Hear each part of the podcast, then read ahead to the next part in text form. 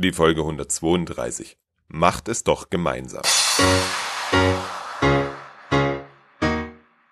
Willkommen zum IT Management Podcast. Mein Name ist Robert Sieber und das ist der Podcast für den Service Nerd in dir. Hallo und herzlich willkommen. Mein Gespräch mit Peter Seeberg ist auf sehr großes Interesse gestoßen. Bereits am dritten Tag nach der Veröffentlichung hatte die Folge genauso viele Downloads wie die meisten anderen Folgen nach zwei Wochen. Es scheint auf ein großes Interesse gestoßen zu sein. Im Gegensatz dazu steht folgendes Erlebnis bzw. folgender Eindruck. Einige Tage nach der Veröffentlichung habe ich auf LinkedIn die Frage gestellt, wer Machine Learning bereits einsetzt. Trotz mehr als 2000 Views des Beitrages hat sich niemand gemeldet und gesagt, Robert, das und das setzen wir ein. Komisch.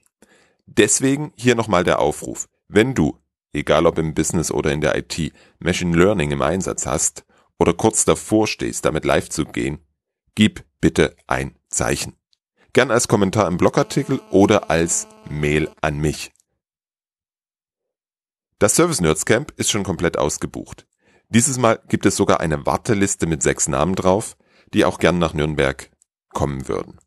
Ich habe mir vorgemerkt, für das nächste Mal eine etwas größere Lokation auszusuchen. Für die beiden Workshops am 26.03., also dem Donnerstag vorm Service Nerds Camp, gibt es noch ganz wenige freie Plätze. Wenn du auf www.servicenerds.camp schaust, findest du eine Beschreibung beider Workshops. Bei dem einen dreht sich alles um Kommunikation und Konfliktmanagement. Fähigkeiten, die in der Zukunft noch viel, viel wichtiger werden. Der zweite Workshop beschäftigt sich mit dem, in Anführungszeichen, agilen Umbau einer Organisation. Für beide Workshops habe ich für dich natürlich wieder Referenten aus der Praxis gewonnen. Alle Infos findest du auf www.servicenerds.camp. Du kannst den Workshop unabhängig von der Teilnahme am Camp buchen. Wenn ich mit meinen Kunden über die Definition von Services spreche, dann fällt bei mir häufig der Satz, wir müssen aufpassen, dass der Overhead nicht zu groß wird. Das ist eines meiner Mantras und Designkriterien bei der Definition von Services bzw. dem Aufbau eines Serviceportfolios. Das Ziel unseres Service Managements ist die Kundenbedürfnisse zu verstehen, entsprechende Lösungen mit und für die Kunden bzw. Nutzer zu schaffen und diese zuverlässig in guter Qualität zur Verfügung zu stellen und dann natürlich auch weiterzuentwickeln. Wir dürfen tunlichst eine Selbstbeschäftigung und einen überbürdenden Verwaltungs- und Prozessapparat vermeiden.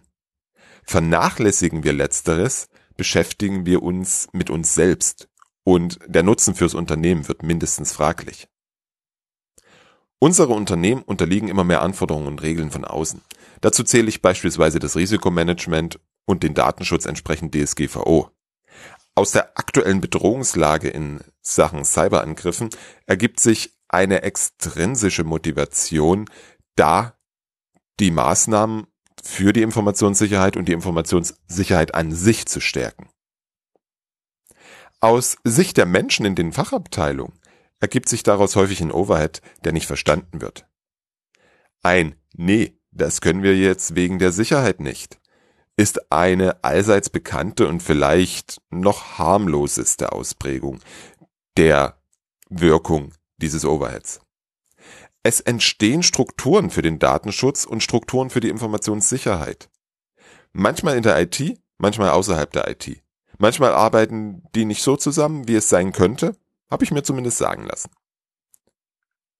Dass jeder seinen eigenen Datenbestand in seinen eigenen Tools pflegt, ist da fast schon selbstverständlich. Das fängt bei der Excel-Liste für das Risikomanagement an und endet bei spezialisierten Tools für den Datenschutz.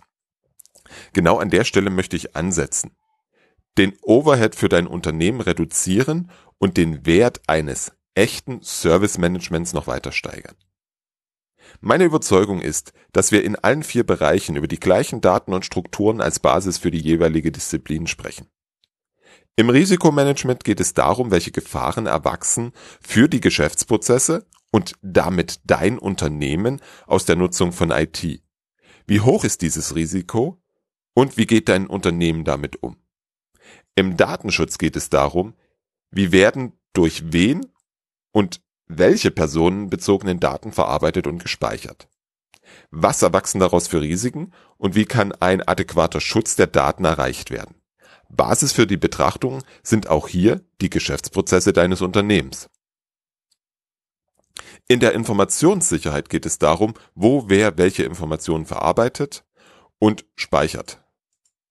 Es geht um den adäquaten Schutz der Information in den Dimensionen Vertraulichkeit, Verfügbarkeit, Integrität und somit Schutz vor Veränderung. Ausgangspunkt für die Betrachtung sind auch hier, Achtung, die Geschäftsprozesse. Im Service Management geht es darum, wie die Geschäftsprozesse optimal durch IT unterstützt werden können. Es geht immer um die gleichen Objekte.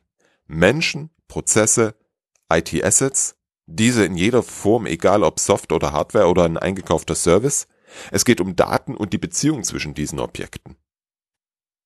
Diese Objekte werden von den einzelnen Disziplinen nach unterschiedlichen Kriterien bewertet. Jede Disziplin braucht unterschiedliche Attribute. Der Datenpool ist jedoch immer der gleiche. Dennoch betrachtet jede einzelne Disziplin diesen Datenpool für sich selbst, pflegt seine persönliche Wahrheit im Tool seiner Wahl. Ich habe davon gehört, dass die einzelnen Wahrheiten nicht immer deckungsgleich sind. Hinter jedem Datenpool steckt Aufwand. Der Aufwand, die Informationen zu erfassen, der Aufwand, die Informationen aktuell zu halten, der Aufwand überhaupt mitzubekommen, dass sich was verändert hat. Der Aufwand, die anderen für das jeweils eigene Thema zu sensibilisieren und dafür zu sorgen, dass die Regeln bekannt sind und eingehalten werden. Im Service Management hast du genau dafür die entsprechenden Prozesse und Praktiken. Du hast eine CMDB, du hast ein automatisiertes Discovery und du hast hoffentlich ein funktionierendes Configuration Management. Das heißt, alle Objekte, die durch die verschiedenen Disziplinen betrachtet werden, sind da. Die Beziehungen zwischen diesen Objekten sind da. Wenn du echtes Service Management betreibst, dann sind auch die Beziehungen zu den Geschäftsprozessen da. Wenn nicht, kannst du von Datenschutz, Risikomanagement und Informationssicherheit genau in diesem Punkt im ersten Schritt profitieren. Du kannst deine CMDB mit diesen Informationen befüllen.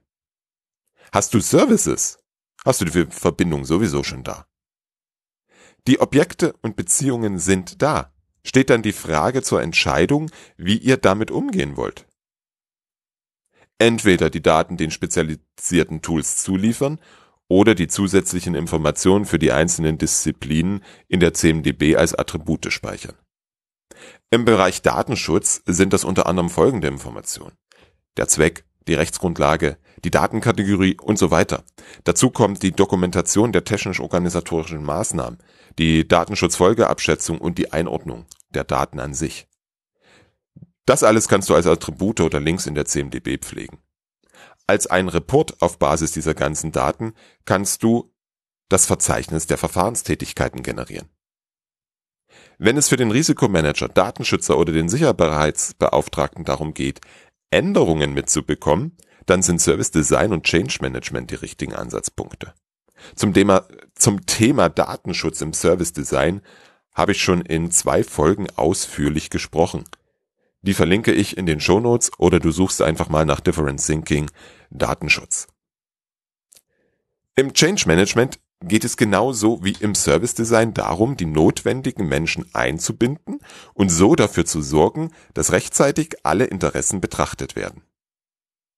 Du darfst über die Grenzen der IT hinausdenken, wenn du deine Abläufe gestaltest. Wobei das falsch ist. Es sind nicht deine Abläufe.